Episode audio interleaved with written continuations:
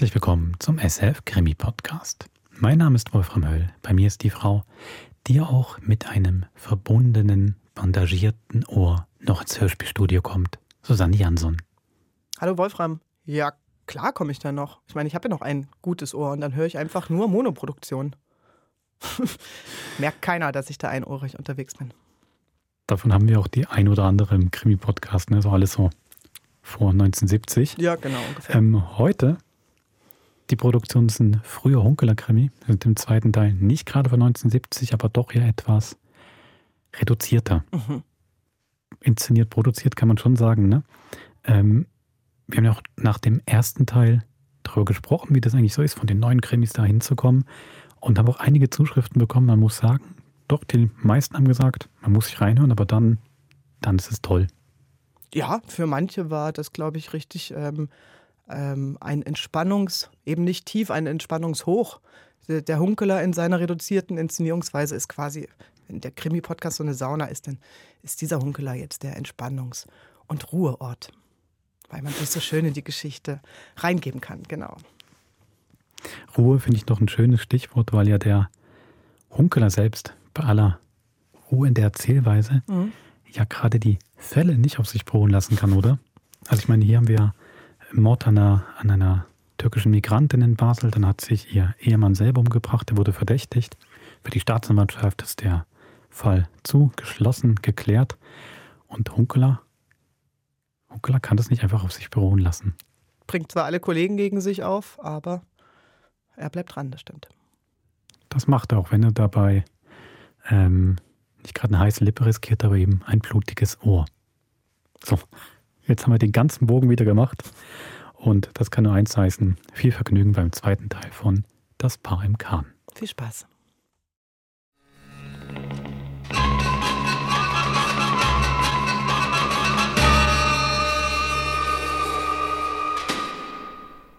Gegen zehn kam er in den Lohnhof, frisch verarztet, am Ohr ein handgroßes Heftpflaster. Er wollte möglichst schnell in seinem Büro verschwinden, aber im Gang begegnete er Madörin. Hallo. Was trägst du denn am Ohr? Es ist entzündet. Es muss die nasskalte Witterung sein.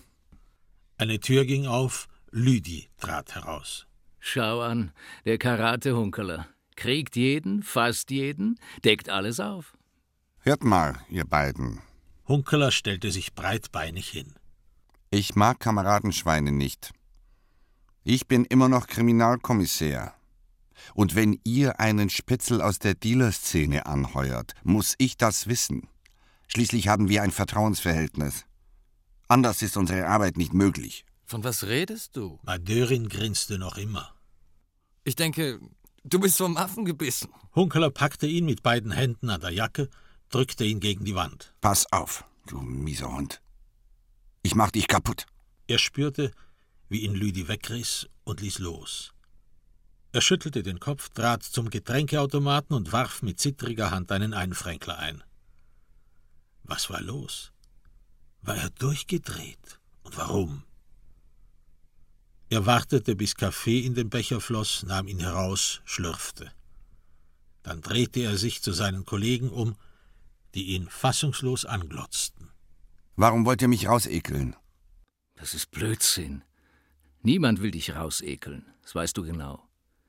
Du bist mit den Nerven durch, du brauchst Ruhe. Nein. Ich brauche das Dossier über das Ehepaar Eiden. Das ist abgeschlossen, der ganze Fall. Und wenn Kollege Madörin in einem speziellen Fall, der nicht deiner ist, einen Spitzel einsetzt, so ist er nicht unbedingt verpflichtet, dir das mitzuteilen. Im Übrigen greift man keinen Kollegen tätlich an. Madörin war von fahler Gesichtsfarbe. Ich frage mich, ob ich eine Beschwerde machen soll oder nicht. Wie bitte? Ihr lasst mich schadenfreudig ins Leere laufen, und wenn ich deswegen wütend werde, und mit Recht, macht ihr eine Beschwerde? Du hast nichts mehr zu suchen im Fall Eiden. Deshalb haben wir dich ins Leere laufen lassen, um dir eine Lektion zu erteilen. Ich kriege euch noch dran, alle zusammen. Hunkeler ging mit dem Becher davon. In seinem Büro setzte er sich, kippte den Stuhl nach hinten, stellte die Füße gegen die Tischkante und schlürfte den wässrigen Kaffee. Er schloss die Augen, atmete ruhig, dachte an den Regen im Elsass, an sanfte Trommeln auf dem Dach. Es nützte nichts. Er warf den leeren Becher präzis in den Mülleimer und fing an, im Raum auf und ab zu gehen. Bewegung, dachte er, den Fluchtinstinkt ausleben, raus mit der Energie. Warum hatte er eine solche Wut? Er schaute kurz in den Hof hinaus, auf den Ahorn im Regen, die drei Krähen. Was taten die dort? Worauf warteten sie? Auf die Rente vielleicht? Er grinste schief, setzte sich wieder hin und begann einige Grundsatzthesen zur grenzüberschreitenden Jugendkriminalität zu lesen. Sie stammten von einem Kollegen in Freiburg im Breisgau, den er eigentlich gut mochte. Dieser Kollege hatte zwei grundlegende Erkenntnisse. Erstens kann man gegen die Jugend- und Kinderkriminalität im grenzüberschreitenden Raum nur wenig unternehmen, da die Täter meist so jung sind, dass sie vom Gesetz gegen wirklich abschreckende Strafen geschützt sind. Deshalb muss man zweitens das Übel an der Wurzel packen, indem man die wirtschaftlich-sozialen Voraussetzungen ändert, das heißt abschafft. Wie dies zu bewerkstelligen wäre, das hatte der Kollege aus Freiburg nicht angemerkt. Das war alles so öde. Er schloss die Augen und versuchte, seinen Herzschlag zu spüren.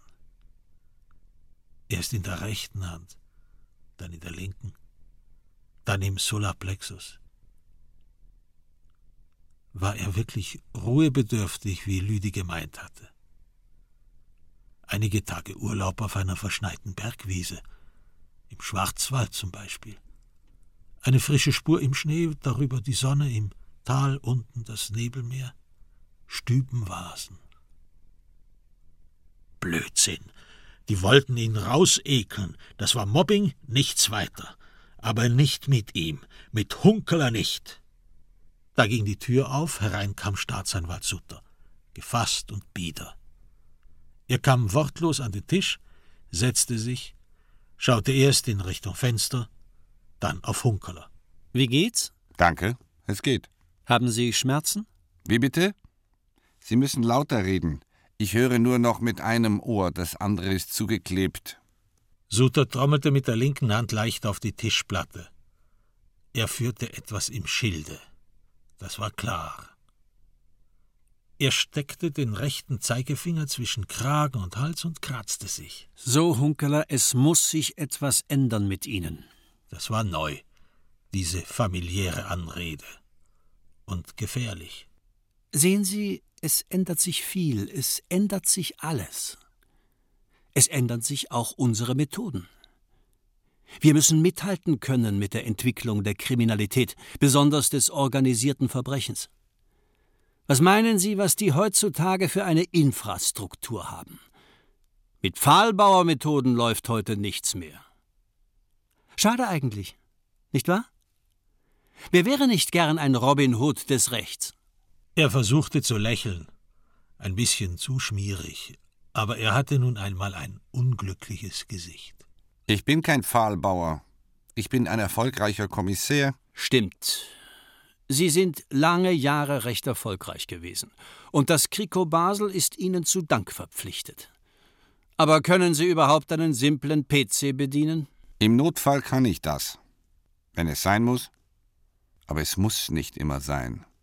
Stimmt, es gibt Fälle, da genügt das Auge, der Instinkt, um ein Verbrechen aufzuklären. Aber das ist die Ausnahme.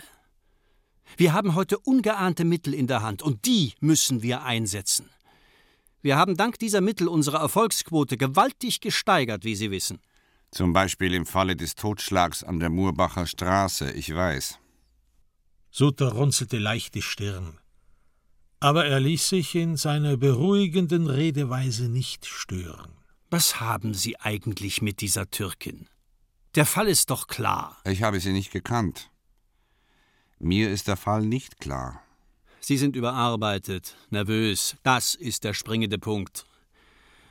Es liegt mir fern, Sie als Alkoholiker zu bezeichnen. Sie funktionieren in der Regel immer noch gut.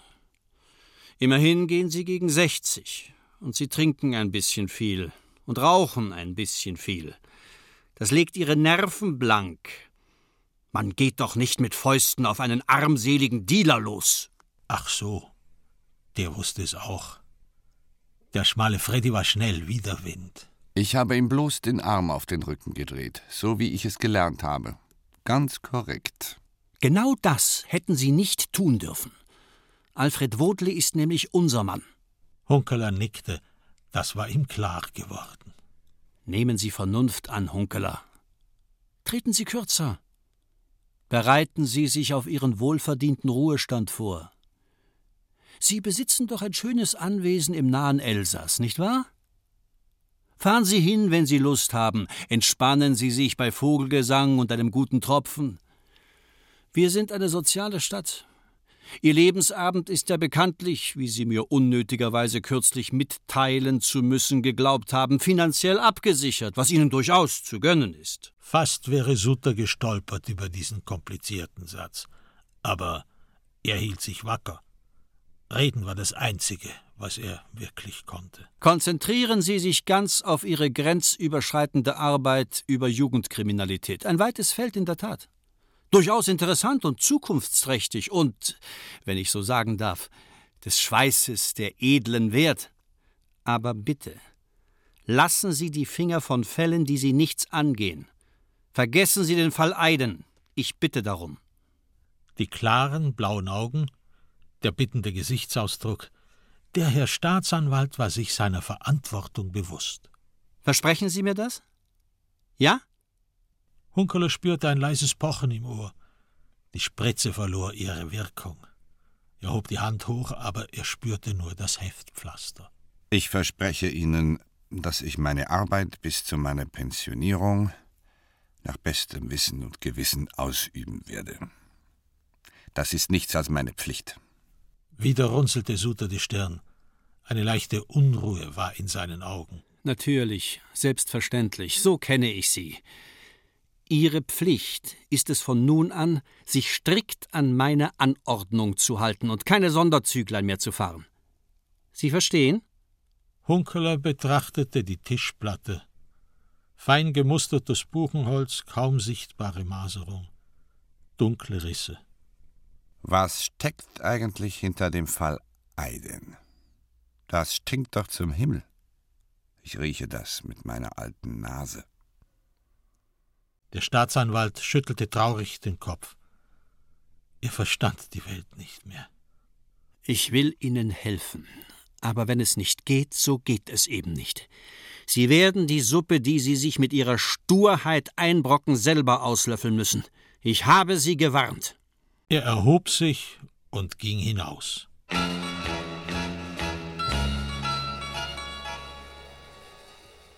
Am nächsten Samstagmorgen stieg Hunkeler den Rheinsprung hoch.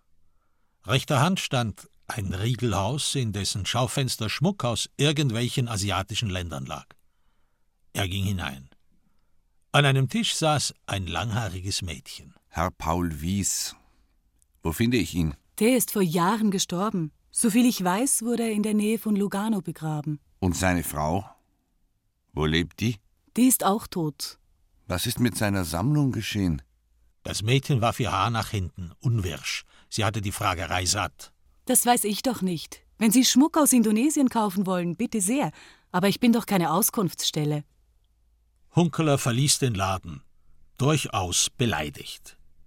Diese Jugend, dachte er, die weiß nicht mehr, was sich gehört besonders die weibliche Jugend. Die empfindet jeden alten Mann bereits als Zumutung, als potenziellen Alterslüstling. Keine Anmut, kein Charme, keine Freundlichkeit. Dann musste er lachen. Er war wohl selber unwirsch gewesen. Er war in hässiger Laune. Er stieg weiter hinauf, Richtung Münsterplatz. Er hatte Zeit. Er kam sich vor wie ein Rentner, der sich nach seiner Arbeit sehnt. Oben auf dem Platz bog er nach links ab unter die Kastanienbäume, von denen das Regenwasser tropfte. Er betrachtete die Galluspforte, die romanischen Figuren links und rechts des Portals, das Lebensrad darüber mit den Menschen, die sich im Kreis drehten, einmal unten, einmal oben.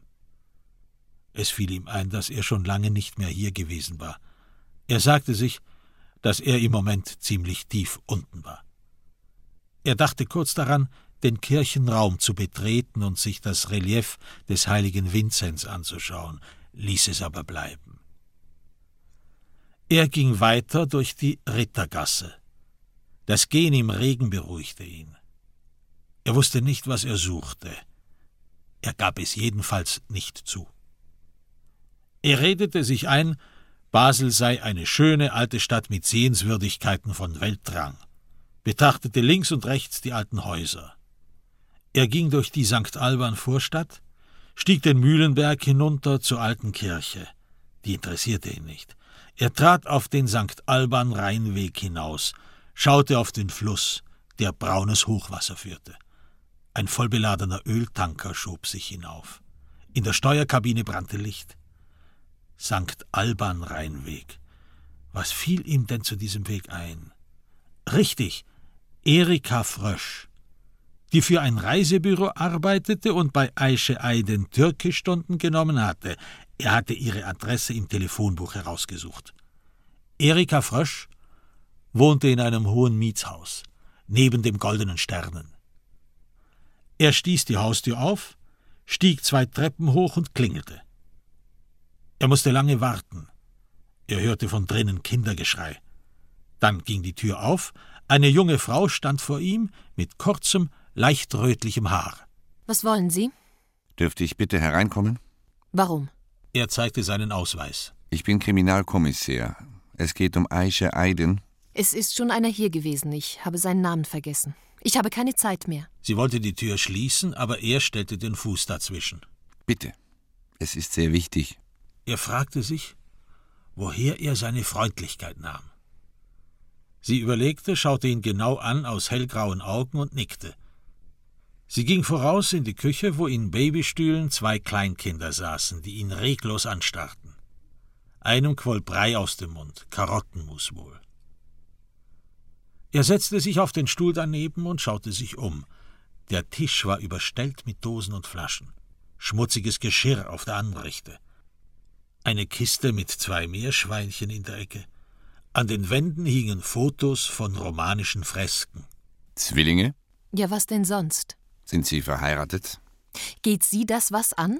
Entschuldigung, ich bin manchmal blöde.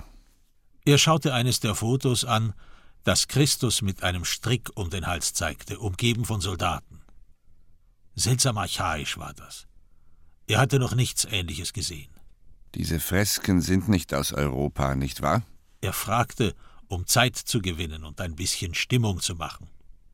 Mut, alter Mann, dies war eine entzückende Lady. Sei nett, sonst schmeißt sie dich wieder hinaus. Nein, sie stammen aus der Türkei, aus Göreme, aus dem 11. Jahrhundert vorwiegend.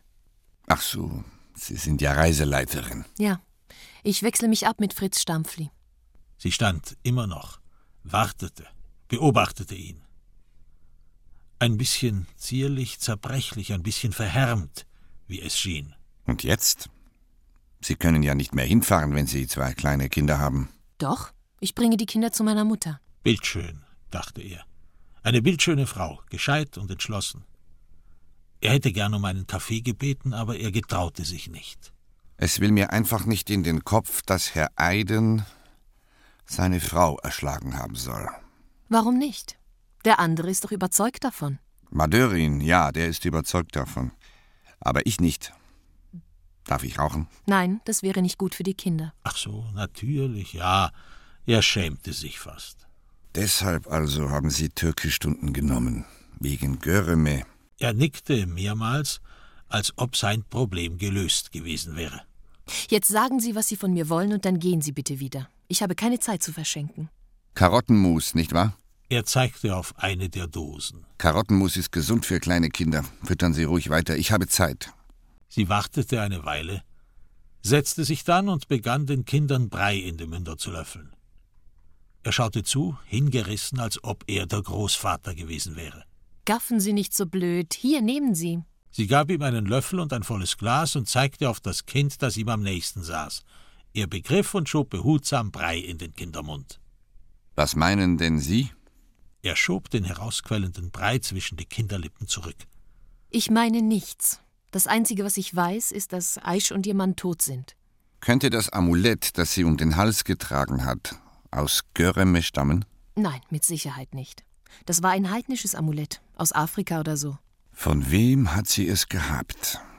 Sie nahm ein Tuch, wischte die Kindermünder ab und räumte die Gläser weg. Können Sie ein Kind wickeln? Früher habe ich es gekonnt. Ich habe eine Tochter. Also los, machen Sie sich nützlich, anstatt dumme Fragen zu stellen. Hier? Auf dem Tisch? Nein, drüben im Bad. Ich muss hier Gemüse rüsten. Sie trug eines der Kinder hinüber auf den Wickeltisch und Hunkeler machte sich an die Arbeit. Druckknöpfe lösen, Plastik weg, Windel in den Kübel, waschen, pudern, neue Windel drauf und Druckknöpfe zu. So hatte er es gelernt und so machte er es. Fertig. Er merkte, dass er sich unbändig freute. Das geht ja ganz gut. Sie brachte das zweite Kind. Sie lächelte beinahe, ein kurzes Leuchten war in ihren Augen. Als die Kinder versorgt waren und sie beide wieder in der Küche saßen, kam er auf sein Thema zurück. Es musste sein. Er konnte nicht locker lassen. Schließlich war es sein Beruf. Kennen Sie Beat Pelti? Sie blieb ganz ruhig, zog von einem Lauch die äußerste Hülle ab, zerschnitt den Stängel in schmale Scheiben. Nur vom Hörensagen, nicht persönlich. D das heißt, ich habe ihn einmal kurz gesehen. Was haben Sie von ihm gehört? Dass er den Gigolo spielt und sich an Frauen heranmacht. Ich habe gemeint, er sei eine Attrappe, der keine Chancen hat. Sie hob kurz den Blick. Hellgraue Augen, zurückhaltend und genau. Ich glaube, das kann ein Mann nicht beurteilen. Und Sie? Können Sie es beurteilen? Ja, ich kann es. Übrigens habe ich seit sechs Jahren den gleichen Freund, die Kinder sind von ihm. Was ist Ihr Freund von Beruf? Er malt. Seltsam. Kein Bild dieses Freundes hing in der Küche, keines im Gang. Malt er ähnlich wie Theo Ruf?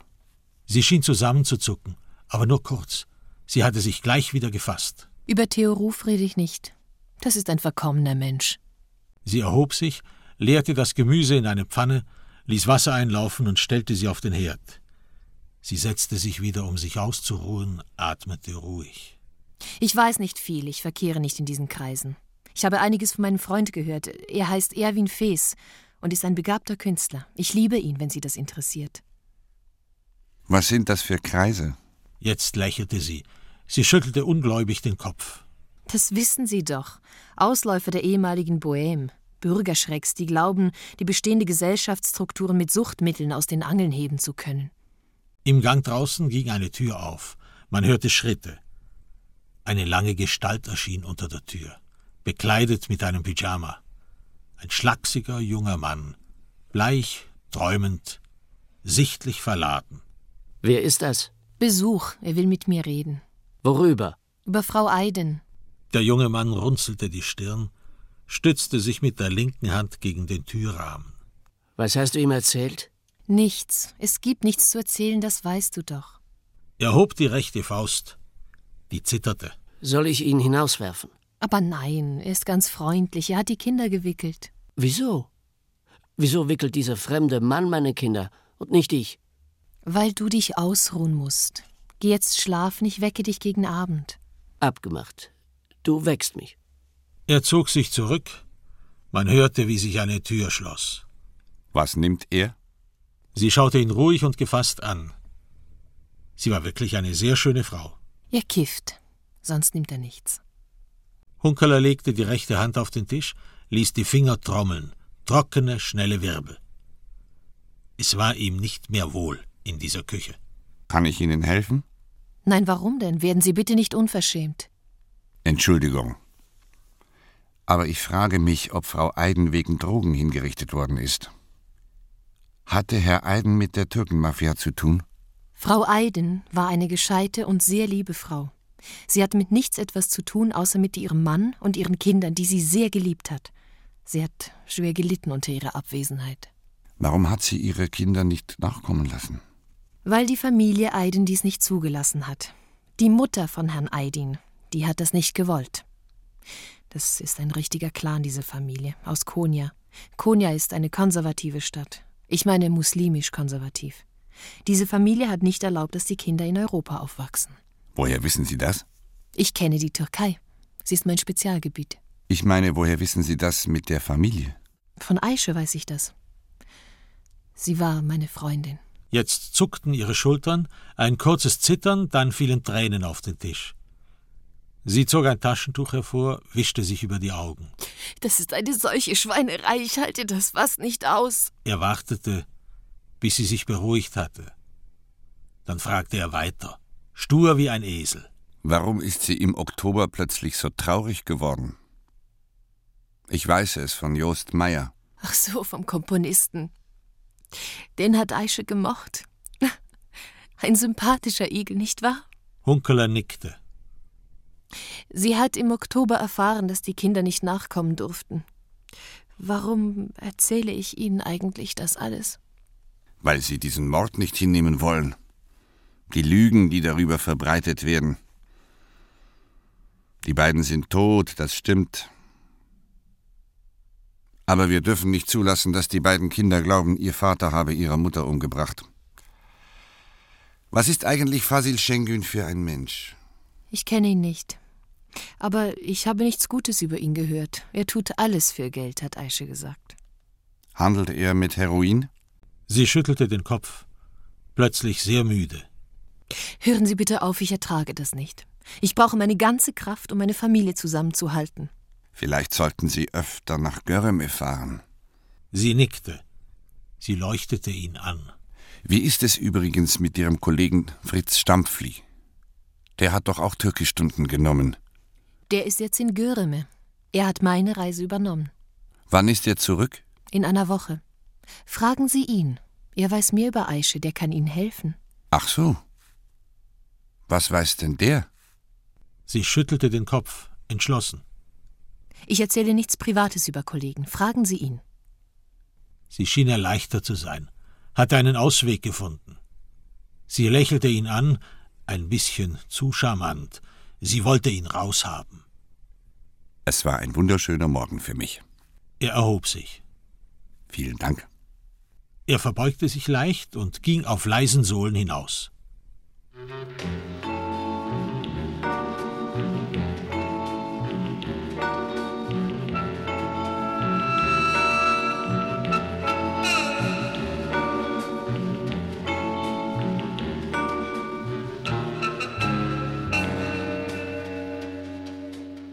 Am Abend desselben Samstags saß Hunkeler im Sommereck und las einen Zeitungsbericht über eine neue Form der Zusammenarbeit zwischen Frankreich und der Schweiz.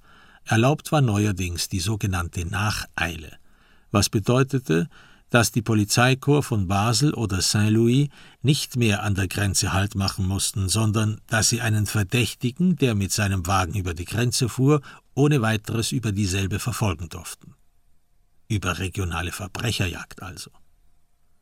Er stellte sich seine Kollegen vor, Korporal Lüdi oder Detektivwachtmeister Madöring, die mit hundert Stundenkilometern und Blaulicht über die Grenze rasten, um zwei vierzehnjährigen Mädchen aus einem Wagen zu zerren.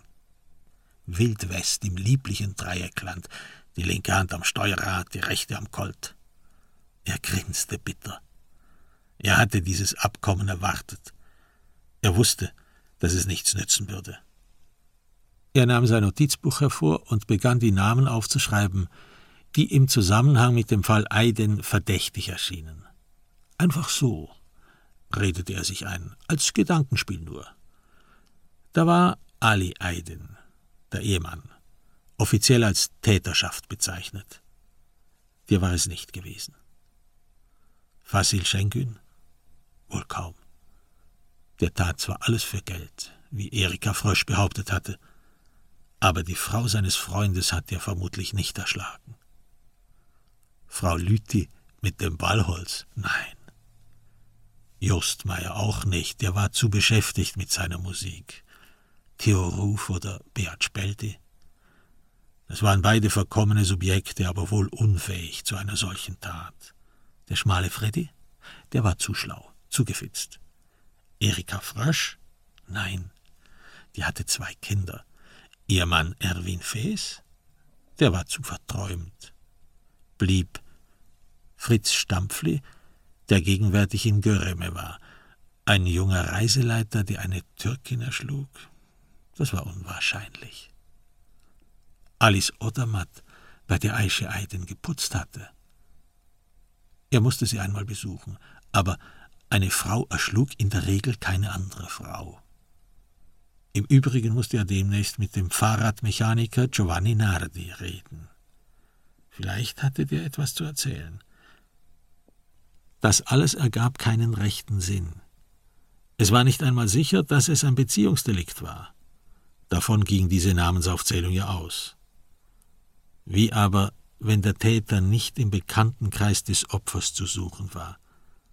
Wenn ein gedungener Mörder in die Wohnung eingedrungen und die Frau umgebracht hatte? Ein Delikt in der Drogenszene, ein Racheakt, um Herrn Eiden einzuschüchtern. Und was war mit dem Amulett? Konnte es Aisha Eiden nicht auch von einer Freundin erhalten haben?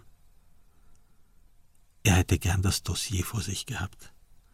Er hätte es genau studiert und beschnuppert, obschon anzunehmen war, dass Madörin ungenau gearbeitet hatte. Herr Eiden war von Anfang an verurteilt gewesen, eine präzise Untersuchung schien nicht notwendig gewesen zu sein. Er hatte Lust, heimlich in Madörins Büro einzudringen und das Dossier zu entwenden. Aber wenn das herauskam, würde es seine Versetzung in den vorzeitigen Ruhestand bedeuten. Suter wartete nur auf eine Handhabe, ihn aus dem Amt kippen zu können. Vorzeitiger Ruhestand. Warum eigentlich nicht?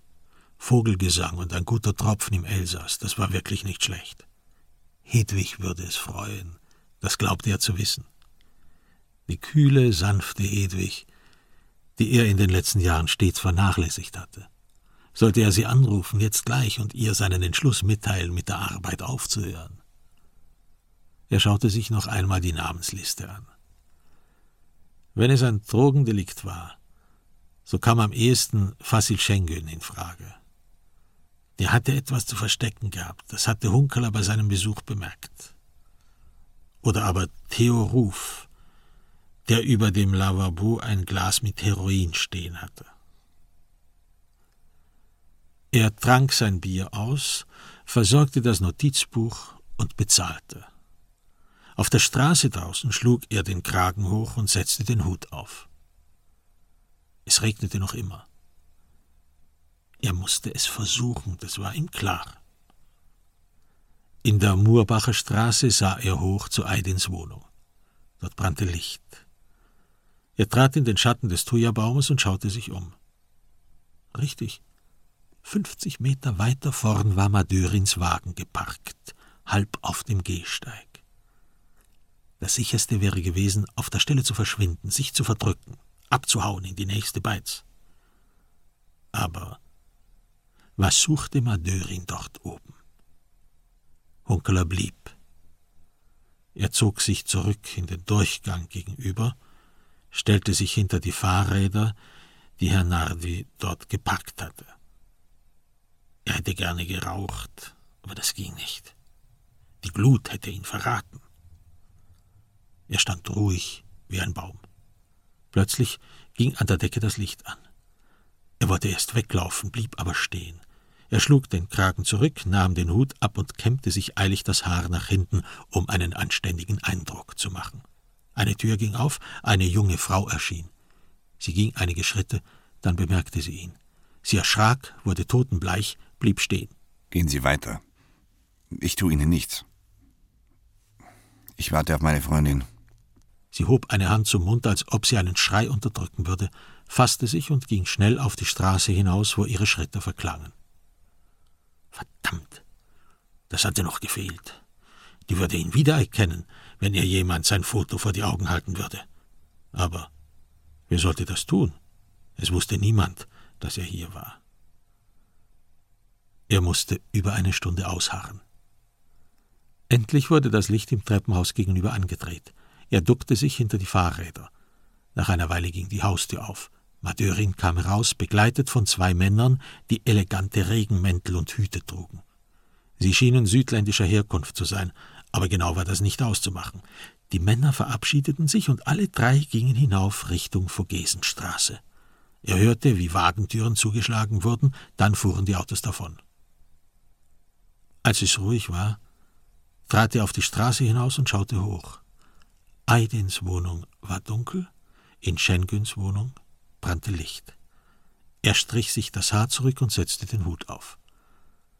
Was nun, alter Mann? Hinaufgehen, in die dunkle Wohnung eindringen? Oder bei Faschil Schengen klingeln und fragen, was das für Herren gewesen waren? Das ging beides nicht. Ein Einbruch wäre zu riskant gewesen.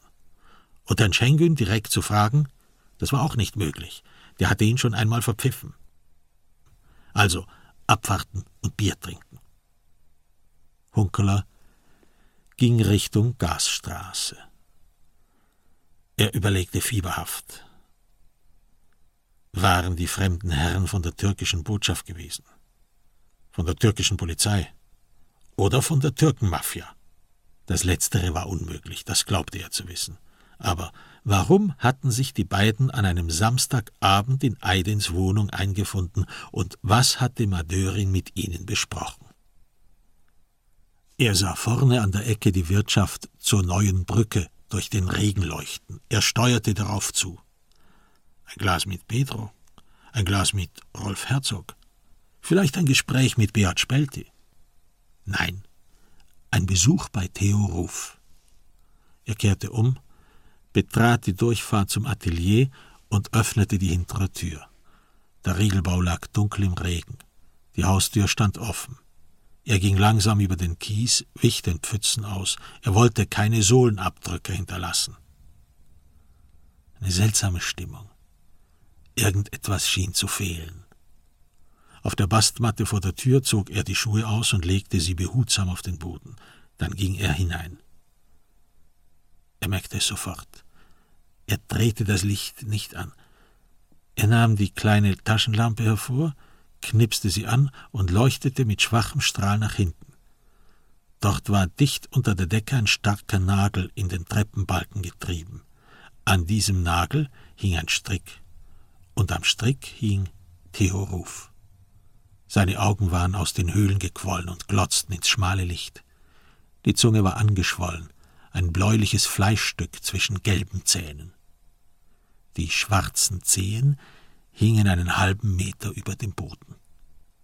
Hunkeler nahm sein Taschentuch hervor, umwickelte damit einen Zeigefinger und hielt diesen an Theorufs Hand. Sie war warm, als wäre sie lebendig gewesen.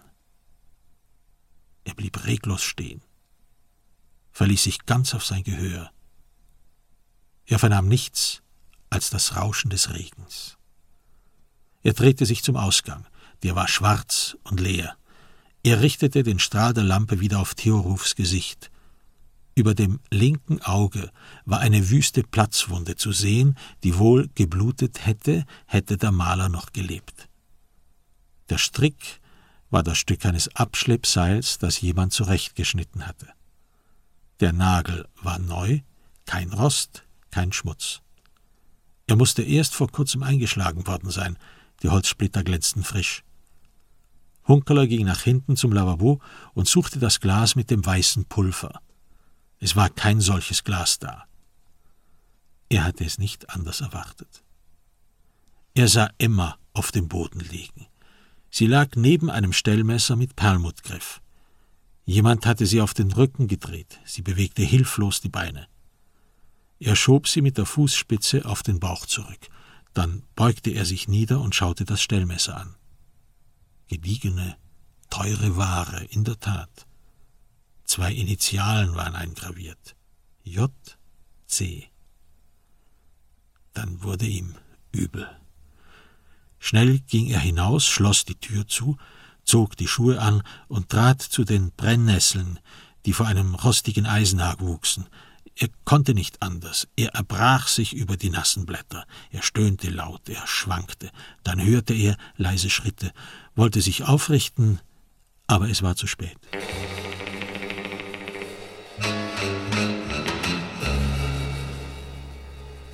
Als er wieder zu sich kam, hörte er es rauschen. Das Blut, dachte er, das Blut rauscht in meinen Ohren. Wie früher, als er ein Kind gewesen war und sich eine Muschel ans Ohr gehalten hatte. Ein schöner, leiser, gleichmäßiger Klang, als ob man das Meer hätte rauschen hören. Mein Ohr, dachte er. Jemand hat mich ins Ohr gebissen, weil ich nicht aufgepasst habe. Das ist die Strafe. Warum hast du dich nicht zurückgehalten? Er versuchte zu grinsen. Dann spürte er den Schmerz im Hinterkopf. Keine Rede von Meeresrauschen im Ohr. Das war ein Pochen, ein Stechen im Schädel. Er wollte den Arm heben, die linke Hand zum Schmerz bringen. Aber das war nicht einfach. Die Arme lagen unter seinem Körper und der lag auf dem Boden. Er öffnete die Augen, erhob sich langsam auf alle Viere. Dann grinste er doch. Ziemlich bitter zwar, aber es war ein Grinsen. Er kauerte in den Brennnesseln vor dem Atelier des Theo Ruf, der drinnen im Haus tot am Strick hing. Er hatte den Anblick nicht ertragen, hatte sich übergeben müssen, und jemand hatte ihm eines übergezogen. Er kauerte sich hin und nahm den Hut, der neben ihm lag. Er schaute auf die Uhr. Es waren keine zehn Minuten vergangen. Keine lange Zeit, ein kurzer Blackout, nicht beunruhigend. Der Schläger hatte es gut gemeint, eine kleine Warnung, nichts weiter. Er hätte auch härter zuschlagen können. Dann wären in diesem Hinterhof zwei Leichen zu finden gewesen. Er versuchte sich zu erheben. Es gelang nach einigem Herumschwanken. Er tastete sich den Körper ab. Das war zwar alles nass und schmutzig, aber intakt. Er griff sich an den Hinterkopf, wo der Schmerz saß. Blut klebte an seiner Hand.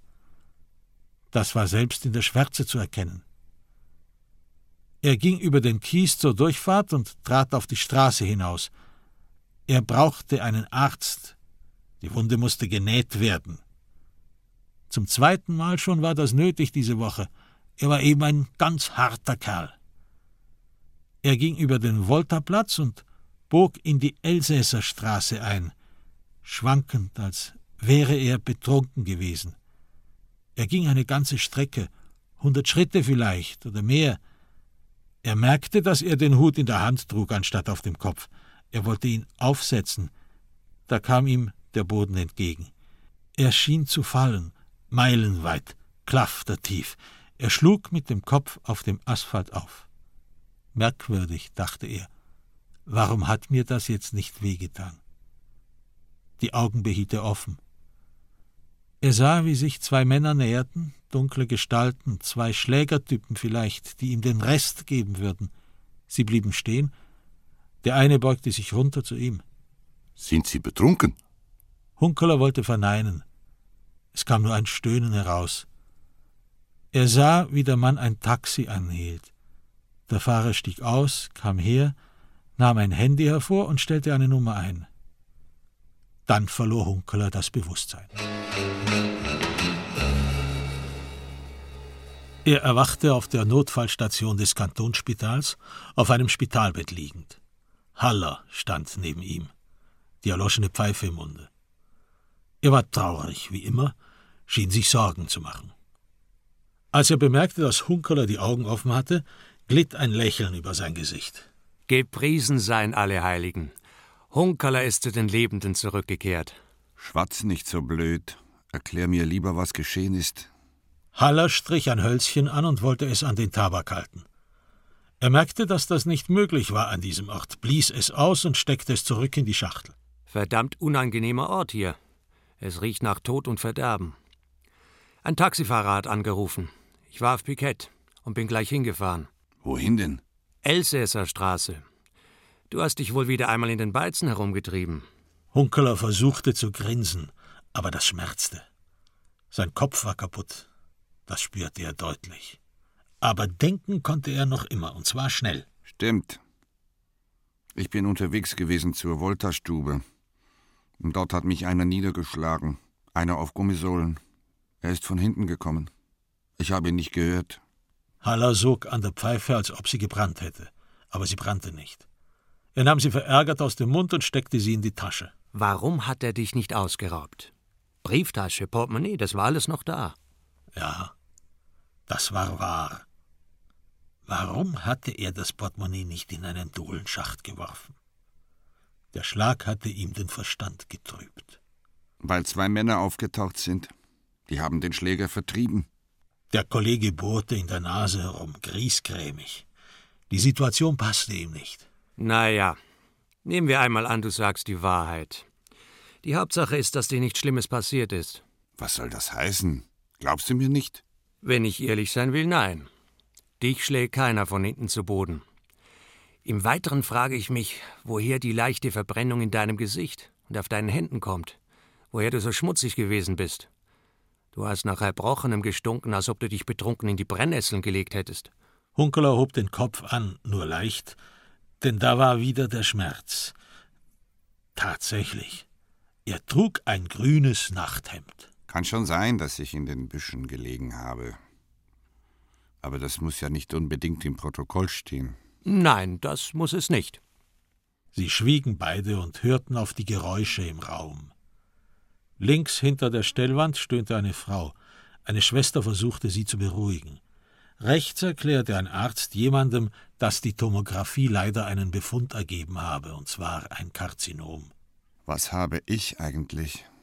Kopfschwartenriss und vermutlich eine leichte Hirnerschütterung. Der Riss muss genäht werden und mindestens eine Woche Bettruhe. Sie schwiegen, lauschten auf das Schluchzen der Frau. Es würde mich schon wundern nehmen, warum du so verbissen hinter dem Fall Eiden her bist. Ich sehe da nämlich nicht durch. Ich eben auch nicht. Hast du Hedwig angerufen? Haller nickte. Sie ist nicht zu Hause. Aber ich werde es weiter versuchen.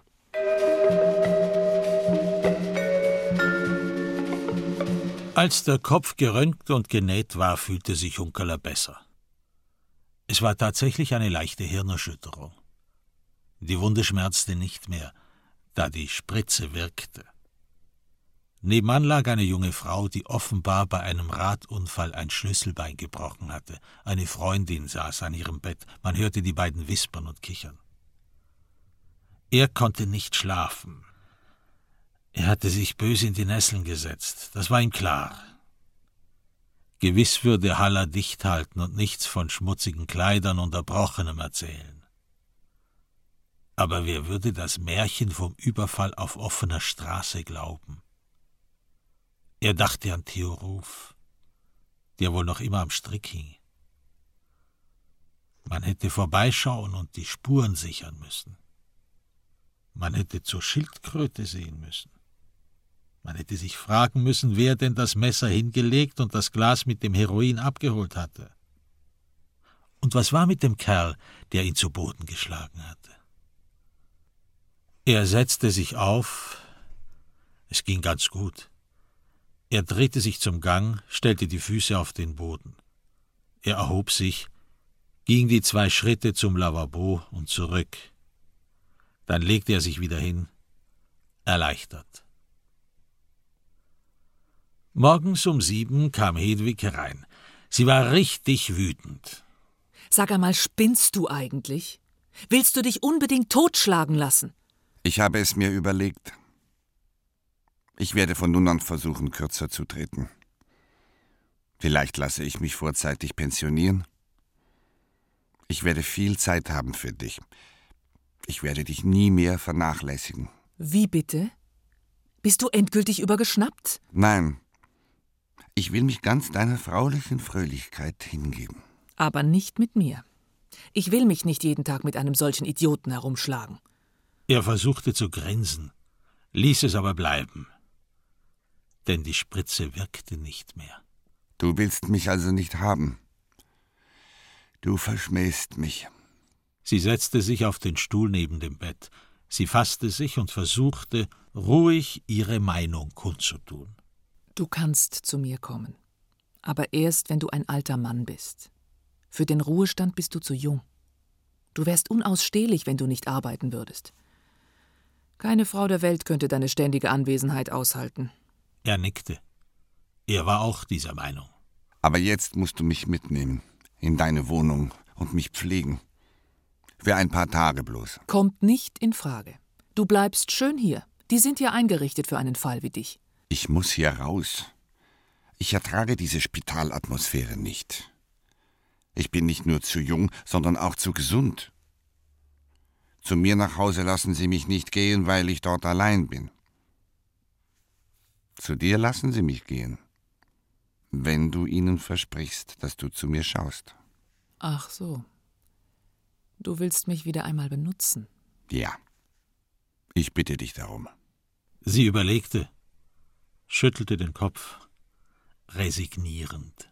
Warum nur habe ich mich in einen solchen Dickschädel verguckt? Warum nur kann ich dir nichts ausschlagen? Er erhob sich, zog sich an und unterschrieb einen Zettel, worauf stand, dass er auf eigene Verantwortung austrat. Dann ließ er sich von Hedwig in ihre Wohnung fahren. Er erklärte ihr, was sie bei ihm zu Hause holen sollte, schlüpfte in ihr Bett, rollte sich zusammen und fiel in einen traumlosen Schlaf.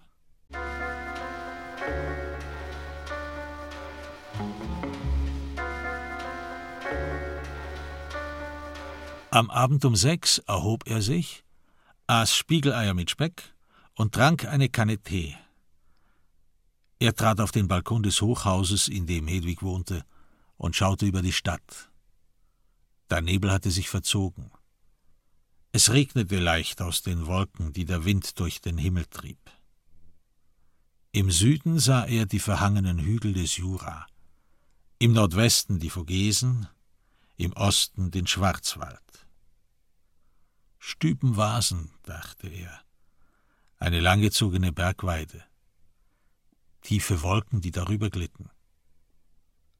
Vielleicht sollte er hinfahren und wandern, die feuchte Luft in der Nase. Er klopfte eine Zigarette aus der Schachtel, steckte sie an und nahm einen Zug. Schwindel fuhr in seinen Kopf. Er musste sich beinahe übergeben. Er warf die Zigarette auf den Boden und trat sie aus. Hirnerschütterung, dachte er. Bettruhe, leg dich flach, kranker Mann. Er ging in die Küche zurück, wo Hedwig am Tisch saß und ein Frauenmagazin las. Sie hob den Kopf, schaute ihn an, ziemlich verstimmt. Was ist los mit dir? Was rennst du dauernd herum? Hirnerschütterung. Was ist das eigentlich? Kaputt ist ja nichts. Doch. Dein Gehirn ist durcheinander gerüttelt. Du denkst nicht mehr klar. Sonst wärst du im Spital geblieben. Ich werde mich hinlegen, das verspreche ich dir. Aber erst wenn ich weiß, wer die Türkin umgebracht hat. Mein Gott, hätte der Kerl nur härter auf deinen Sturschädel geschlagen. Wer war es überhaupt? Hast du ihn gesehen? Nein. Ich habe seinen Schritt gehört, und dann war es schon zu spät. Sie versuchte es noch einmal, mit lieben Augen. Willst du mir nicht sagen, was los ist? Vielleicht kann ich helfen. Nein. Tut mir leid. Er trat hinaus in den Gang, nahm die Jacke, die sie ihm hingehängt hatte, und den Hut. Er schaute sich im Spiegel an. Er sah, dass er sich hätte rasieren müssen. Er hätte sich mehrere Tage lang erholen müssen. Er hätte besser zu sich schauen, endlich einmal vernünftig werden müssen. Er hätte Hedwig seine Liebe mehr zeigen müssen. Er ging in die Küche zurück, wo sie wie versteinert vor ihrem Magazin saß. Er beugte sich nieder und küsste ihren Nacken, so zart er konnte. Dann ging er hinaus. Er fuhr mit dem Tram zum Kannenfeldpark. Der Regen hatte aufgehört. Ein starker Wind bewegte die Straßenlaternen, pfiff durch die laublosen Bäume. Er ging langsam. Aber er fühlte sich wieder sicher auf den Beinen. Die Wunde am Hinterkopf spürte er noch immer, der Schmerz war indessen ohne weiteres erträglich. In der Gasstraße sah er mehrere Polizeiautos stehen. Eines ließ Blaulicht durch die Nacht drehen. Haller stand vor der Durchfahrt, die zum Atelier führte. Traurig stopfte er seine Pfeife. Hunkeler trat zu ihm.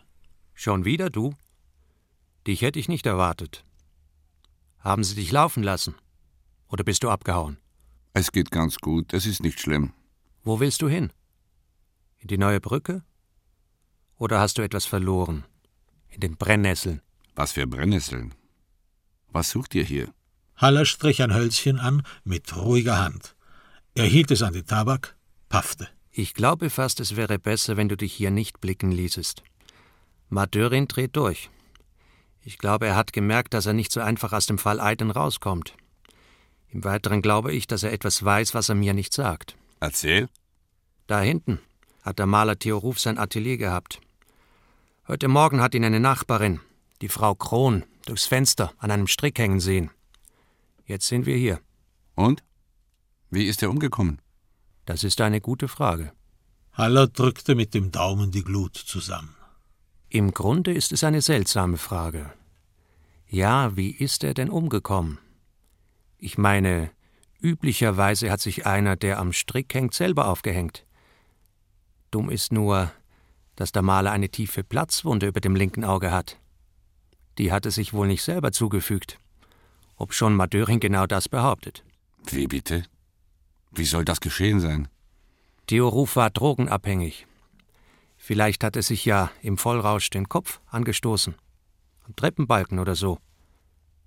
Noch dümmer ist allerdings, dass der Nagel, der in diesem Treppenbalken steckt und an dem der Strick hing, erst kürzlich, sagen wir einmal gestern Abend, ins Holz getrieben wurde. Hunkerler nickte. Ja, das war wirklich dumm. Vor einer halben Stunde ist Suter vorgefahren. Jetzt tobt er herum, wettert und flucht, wir seien eine Saubande und würden unser Handwerk nicht verstehen. Ehrlich, das macht mich ganz traurig.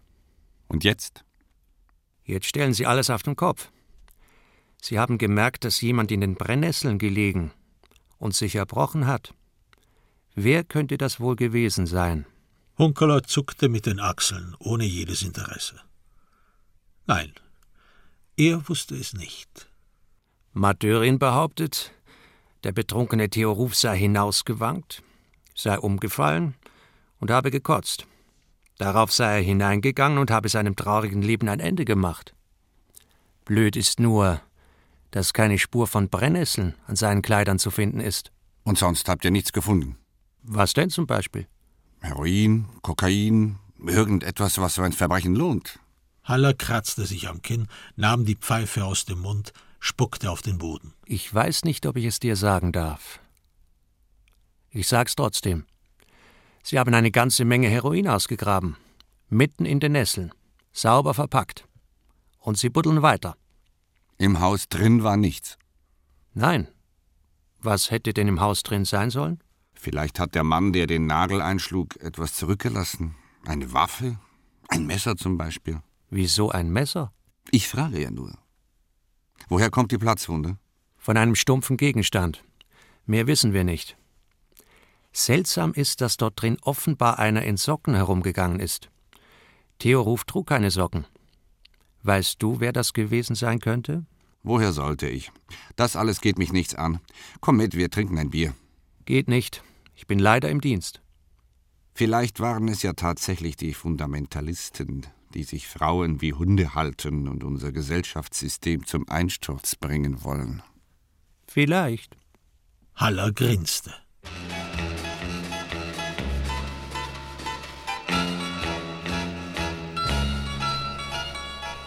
Hunkeler ging die Gasstraße hinab Richtung Neue Brücke. Schau an, Heroin, eine ganze Menge. Und kein Stellmesser mehr. Wer war denn der fremde Besucher gewesen, der nach ihm im Atelier aufgetaucht war? Und warum hatte er nicht die Polizei gerufen, als er den Maler hängen sah? Er betrat die Wirtschaft und schaute sich um. Pedro saß am Stammtisch. Daneben Rolf Herzog. Einige Kiffer und der schmale Freddy, der ihn frech angrinste und sitzen blieb. Heinz Großenbacher hockte da, ein begnadeter Flaneur und Traumtänzer, der stets genug Geld für den nächsten Zweier Roten in der Tasche hatte, aber nie mehr. Und Manfred Gilgen, der einäugige Poet, der vor Jahren eine Handvoll wunderschöner Gedichte geschrieben hatte. Straßentango, so hieß das Büchlein. Hunkeler liebte es heiß. Er hatte sich mit Manfred oft in den Kleinbasler Beizen herumgetrieben. Er hatte ihn zu bestechen versucht, weiterzumachen. 50 Franken pro Gedicht, das war die Abmachung gewesen. Manfred hatte tatsächlich weitere Gedichte gebracht, die nicht schlecht waren. Und die 50 Franken kassiert. Bis er eines Tages eines brachte, das Hunkeler kannte, da es von Brecht war. Damit war dieser Handel aufgeflogen. Er setzte sich, bestellte ein Bier. Wie geht's? Was macht die Literatur? Es harzt. Aber immerhin habe ich wieder ein neues Gedicht gemacht. Er griff in die Tasche, zog einen Zettel heraus. Schau nach bei Brecht. Es tut mir leid, du musst dir einen anderen Gönner suchen. Er fasste den schmalen Freddy ins Auge. Wie geht's unserem Superagenten? Keine Schmerzen im Arm? Nein, mir geht's prima. Aber sagen Sie einmal, wenn ich mir die Frage erlauben darf, Sie haben ja bereits einen zweiten Verband um den Kopf. Haben Sie etwas abgekriegt? Ja. Mir hat einer eines über die Rübe gezogen. Weißt du, was ich mit dem Kerl mache, wenn ich ihn erwische? Nein, da habe ich keine Ahnung. Ich kugle ihm beide Schultern aus. Alfred Wotli grinste noch immer, bloß weniger süß. Sein Blick flackerte. Vor was denn fürchtete er sich? Sag mal, was ist eigentlich mit Theo Ruf passiert? Hat ihn tatsächlich jemand umgelegt? Wer erzählt das? Ich habe etwas von einem Stellmesser gehört, das im Atelier am Boden gelegen habe. Wie bitte? Von wem hast du das gehört? Reg dich nicht auf. Pedro tat seine Frage leid. So etwas spricht sich eben herum. Die Nachbarin, welche die Polizei benachrichtigt hat, die habe das Messer gesehen. Ein Stellmesser mit Perlmuttgriff. Durchs Fenster? Will sie dieses Messer gesehen haben? Ich glaube, die Tür stand offen. Der schmale Freddy hustete. Er war plötzlich bleich. Er hob sein Glas Minzentee an den Mund. Seine Hand zitterte. Rolf Herzog sagte: Blödsinn. Er hat sich erhängt, weil er auf dem Aff war. Eigentlich total idiotisch, wo doch kiloweise Stoff unter den Brennnesseln lag. Wie bitte? Woher weißt du jetzt das? Buschtelefon. Wenn du einen Nachmittag in der Brücke hockst, weißt du alles. Jetzt ergriff Heinz das Wort, mit leiser Stimme. Er flüsterte bloß. Der hat sich nicht selber erhängt, der Theo. Der hat zu gerne gemalt. Der hat gewusst, dass in seinem Garten Heroin vergraben war. Er war kurz vor einem großen Coup, der ihm enorm viel Geld gebracht hätte. Er wollte auswandern nach New York. Hm. So einer bringt sich nicht um. Der schmale Freddy erhob sich plötzlich und ging Richtung Toilette, ein bisschen zu schnell, als ob er das Wasser nicht mehr halten könnte. Hunkeler blieb sitzen. Er hatte alle Zeit der Welt. Wenn ihr mich fragt, so war es die Mafia. Diese Türkin von der Murbacher Straße, die hat doch bei Theo geputzt. Ihr Mann hat sich in der Zelle umgebracht. Der war der Boss der Ismir Connection. Und ich mache jede Wette, dass die ganze Geschichte unter den Teppich gekehrt wird, weil da große Basler Tiere drin hängen. Wenn sich Theo erhängt hat, ist das allen recht. Dann ist niemand schuld daran. Wer den Stoff vergraben hat, wird nie rauskommen. Das könnt ihr von mir haben. Von Heinz Großenbacher. Als der schmale Freddy zurück am Tisch war, wartete Hunkeler eine Viertelstunde. Dann ging er in den Gang hinaus Richtung Toilette. Das viele Bier, das Harntreibende. Der Gang führte nach hinten zum Hof. Dort standen drei große Mülleimer. Sie schienen seit Wochen nicht mehr geleert worden zu sein. Pfui Teufel, es stank. Aber es musste sein. Er kippte den ersten um, leerte den Inhalt aus, verteilte ihn mit der Fußspitze über den Betonboden. Er leerte den zweiten aus. Nichts als Verpackungen, zerknüllte Papierservietten, Pizzareste. Eine leere Chivas-Flasche lag da, rötlich braun bekleckert. Dicke Fliegen klebten daran. Seltsam, so teure Whisky an diesem Ort. Das Messer lag im dritten Kübel. Er sah den Perlmuttgriff aufleuchten, als die Fußspitze daran stieß. Er hob es auf und ließ es in die Tasche gleiten, mit bloßer Hand. Fingerabdrücke waren mit Sicherheit keine mehr dran. So gefitzt war Alfred Wotli. Er setzte sich an den Stammtisch zurück, trank in aller Ruhe sein Bier aus. Hinten im Hof, da ist eine Riesenschweinerei. Da hat irgendein Sauhund drei Mülleimer ausgeleert. Was könnte er wohl gesucht haben? Der schmale Freddy wurde schneeweiß. Er erhob sich, Panik in den Augen, und ging schnell hinaus. In dieser Nacht schlief Hunkeler unruhig. Ein Sturm fegte über Basel hinweg, ließ die Fensterläden im Hinterhof klappern, riss an der Pappel, so dass die Äste knarrten. Er dachte an sein Haus im Elsass, ans schadhafte Dach. Bestimmt riss der Wind mehrere Ziegel heraus. Sein Kopf schmerzte, er spürte den Puls hämmern. Warum war er nicht im Spital geblieben, abgeschirmt gegen jede Unbill der Natur? Die waren dort eingerichtet, ihn zu behüten und zu pflegen. Da hatte Hedwig recht. Sie hatte überhaupt immer recht. Die kannte ihn besser als er sich selbst. Die wusste haargenau, dass er sie ausweglos liebte. Warum nur wollte er das nicht wahrhaben? Warum lief er immer davon? Er ging in die Küche, setzte Teewasser auf und schluckte zwei Tabletten. Er überlegte lange, trank drei Tassen, trat auf den Balkon hinaus. Die Pappel stand schräg im Wind. Die Äste knatterten. Ein Ziegel zerschellte am Boden. Er zündete sich eine Zigarette an, trat sie gleich wieder aus. Er hörte es drei Uhr schlagen. Er legte sich wieder ins Bett und dachte an Fußball, an ein entscheidendes Spiel. Er, Peter Hunkeler, bekam an der rechten Mittellinie den Ball zugespielt, spurtete los, überlief zwei Verteidiger, spielte den Libero aus und hob den Ball über den Torhüter hinweg ins lange, hohe Eck. 2 zu 0.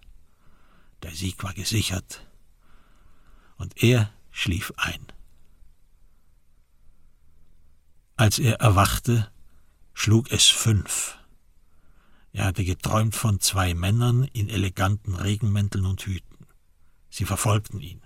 Sie taten das so, dass es niemandem auffiel, langsam und präzise. Wenn er davonlief, standen sie an der nächsten Straßenecke wieder da. Er rettete sich in Theo Rufs Atelier, versperrte die Tür. Er glaubte sich schon in Sicherheit. Da sah er den Maler am Nagel hängen. Der Strick hatte seinen Hals aufgerissen, eine Wunde klaffte, und daraus tropfte Blut in einen Zuber, der schon randvoll war. Er hatte die Schläge mitgezählt. Richtig, es waren fünf. Zum Glück war er erwacht. Der Traum hätte in der Katastrophe geendet. Und noch immer war er nicht sicher, ob die beiden Männer nicht doch im Gang draußen warteten. Mut, alter Krieger, dachte er. Es war ein simpler Angsttraum. Hedwig hält ihre schützende Hand über dich. Er erhob sich und trat auf den Balkon hinaus. Der Wind hatte aufgehört. Schnee fiel in großen, trägen Flocken. Dächer und Hof waren weiß.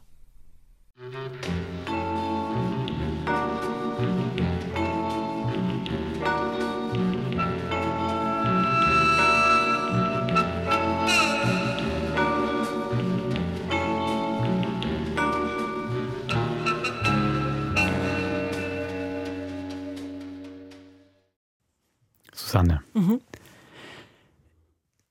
Im zweiten Teil dieses Hörspiels, des ersten Hunkeler-Hörspiels, habe ich, glaube ich, wirklich meine Lieblingsszene von allen Hunkeler-Hörspielen oh. bis jetzt überhaupt gehört. Oh, okay, bin gespannt. Ja, wenn er da ähm, bei der jungen Frau klingelt und ähm, sie quasi befragen möchte mhm. und dann da ähm, die beiden Zwillinge sind und er dann anfängt, die Kinder mitzufüttern und zu wickeln. Das ist das deine Lieblingsszene. Ja, ich finde das wirklich eine grandiose Szene. Warum? Sie ist ja sehr souverän, aber auch wahnsinnig kratzbürstig. Total, aber mir, mir gefällt es, dass es immer so kurz davor ist, dass man ihn eigentlich einfach rausschmeißen würde und dann äh, total überraschend wird er einfach dazugezogen, fremde Kinder zu äh, umhüten und zu pflegen. Ähm, wie das dann immer wieder kippt zwischendurch, ist ihn dann wieder charmant, ähm, bezirzt ihn fast. Dann kommt mal auch noch der ihr Freund dazu, der auch so ein Maler ist, ziemlich verkifft. Mhm. Ähm, wie sie dann wieder sagt, dass er trotzdem sehr, sehr talentiert ist. Also ich finde, da gibt es so ganz viele, ah, ich finde, der wird auf ganz vielen Ebenen der, der Kommunikation körperlich, verbal, nonverbal gespielt. Und der muss einfach Babys wickeln. Finde ich sehr, habe mich köstlich amüsiert. Dafür war sein äh, ermittlerischer Ertrag nicht so groß in dem Fall. Außer dass er eben ein, ist der wirklich nur äh, haschisch abhängig? Der scheint doch ein größeres Problem zu haben. Sie Hab versucht ihn auch, oder? Gell? Ja. Mhm. Gut, vielleicht taucht er nochmal auf. Nein, und ich fand dann auch da trotzdem so viele kleine, gute, genaue Beobachtungen, dass, obwohl der Freund Maler ist, ist kein einziges Bild von ihm mhm. da. Ähm, auch dieser kleine Dialog darüber ging es wieder um den, diesen Anwalt, ähm, wo Hunkler dann meinte, ja, ja, der, der würde doch nur so tun, als ob er der große Frauenheld wäre was Hunke auch nur, auch nur gehört hat. Und dann sagt sie wieder, ach, kann, kann das ein Mann überhaupt Das kann beurteilen? nur eine Frau beurteilen. Ich glaube, das kann nur eine Frau beurteilen. Ja, stimmt. Ich finde, hat so ganz, ganz viele kleine, schöne Wendungen. Hatte ich großen Spaß. Mhm. Gut. Jetzt steht er fast mit einem Fuß in der Frühpensionierung, gell? Das ist so. Ja, was ja dann später das große Thema ist, dass er dann trotz Pensionierung noch weiter mittelt, weitermacht. Ähm, es taucht hier als Stichwort auf. Natürlich noch eine, eigentlich eine Drohung, die da im Raum steht. Mhm. Wir können diesen Querulanten auch einfach mal kalt stellen durch Frühpensionierung. Vielleicht für Hedwig dann eigentlich noch eine schöne Vorstellung. Er selber kann sich da zumindest gedanklich auch reinbegeben, wie wir dann später wissen. Praktisch überhaupt nicht. Ja, ich glaube, jetzt kommt er auch in der Vorstellung über einen erholsamen Urlaub, den er eigentlich nur mal bräuchte, auch nicht hinaus. Eben so richtig das Pensionsleben sich ausmalen. Da hilft auch das Haus im Elsass. Reicht das alleine noch nicht. Es geht um die innere Einstellung, genau. Aber ein Glück, er hat den Fall ja noch nicht gelöst. Soll noch ein bisschen dranbleiben. Das stimmt. Zum Beispiel nächste Woche. Im dritten von unseren vier Teilen hier. In diesem Sinne, bis zum nächsten Mord. Macht's gut.